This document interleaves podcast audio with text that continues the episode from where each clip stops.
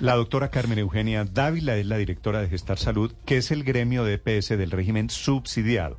Son nueve EPS que tienen un énfasis particularmente regional. Doctora Dávila, buenos días. Buenos días, Néstor. Un saludo especial a sus colegas de la mesa de trabajo y a toda la audiencia. Doctora Dávila, ustedes, estas EPS, repito, régimen subsidiado, ¿cómo reciben la propuesta del sistema de salud que se imagina el presidente Petro? Bueno, nosotros recibimos esta propuesta con mucha preocupación, sorprendidos. Realmente no es una propuesta que construya sobre lo construido, sino que más bien destruye la construcción de una historia muy larga que es mucho más de los 30 años que lleva la ley 100, sino que se remonta a más de 70 años de la historia de la seguridad social en Colombia.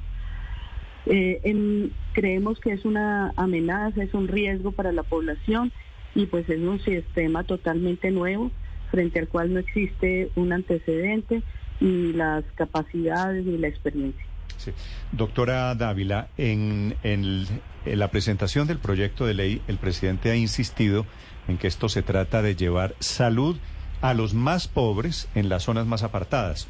Ustedes que trabajan en estas EPS, en estas zonas apartadas, ustedes que están en las regiones, ¿comparten ese diagnóstico?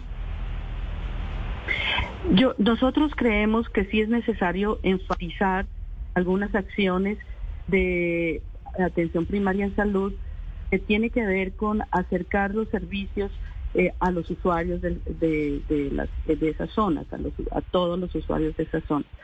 No obstante, de estas EPS que trabajan de manera regional y que en general son entidades sin ánimo de lucro, eh, muchas de orden público, muchas de construcción de la comunidad, eh, han hecho un trabajo importante en las regiones y han permitido que las personas de esas regiones que padecen enfermedades complejas puedan acceder a servicios de salud de altísima tecnología eh, con las mismas oportunidades de un afiliado o de una persona que tiene eh, mayor capacidad de pago, que pertenece al régimen contributivo o que incluso tiene servicios, pólizas de seguro privado. Un niño del Amazonas que tiene un problema de cáncer y necesita un trasplante es traído a Bogotá, a las eh, entidades clínicas eh, de mayor tecnología para que reciba la misma oportunidad de tratamiento que un niño que tiene eh, la misma patología y pertenece a los grupos más privilegiados de la región.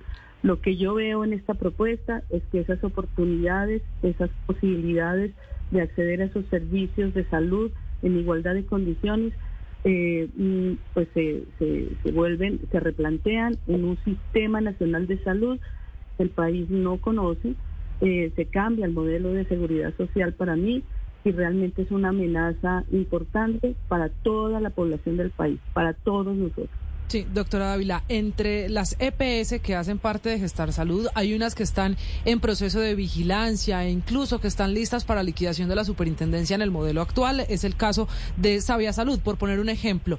¿Qué va a pasar con los afiliados de esas EPS? ¿Qué planean ustedes en la transición para las personas que están en muchas de las EPS que están hoy en vigilancia de la superintendencia?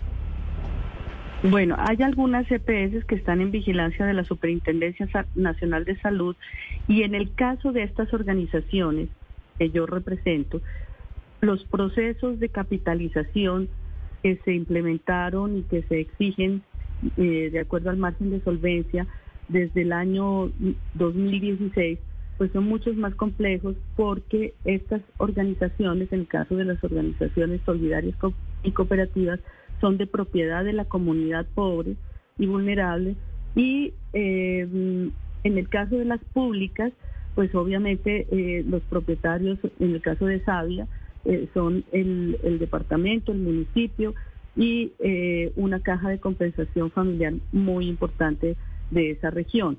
Son espacios institucionales que se dieron en su momento por la necesidad de garantizar el el servicio público de seguridad social en mm. salud a las poblaciones de esa región. Ustedes, doctora, Entonces, también, si, si la reforma se lleva de calle las EPS, ¿ustedes, las del sistema contributivo, también desaparecen? Pues nosotros vemos que las EPS van a desaparecer, y van a desaparecer. Yo no veo aquí una posibilidad de, poder continuar en el rol de seguridad social que nosotros eh, sabemos hacer, la administración de riesgos en salud, la administración financiera, y que este es un sistema totalmente distinto donde las entidades de aseguramiento, las EPS, probablemente no caben. Entonces nosotros realmente vemos que esto, que, que esto es un sistema totalmente distinto, enfocado en la administración a través de unos fondos públicos y donde eh, pues hay unas instancias de prestación de servicios, un servicio, un centro de atención primaria y otros servicios de alta y mediana complejidad que, que no se coordinan entre sí, va a ser muy mm. difícil esa, eh, esa coordinación y eh, que recibirán los recursos de un fondo público y se manejarán a través de presupuestos históricos. Eso es lo que nosotros vemos. No habrá los conceptos de seguro que hoy sí existen y obviamente eso va a ser una situación muy compleja para las finanzas públicas. Claro, desaparecen las CPS e y llegan los CAP 8 de la mañana, 5 minutos. Gracias por compartir estas reflexiones con los oyentes de Blue Radio, doctora Dávila. Muchísimas gracias a ustedes, muy amable. Carmen Eugenia Dávila es la directora de Gestar Salud, el gremio de la CPS en el régimen subsidiado.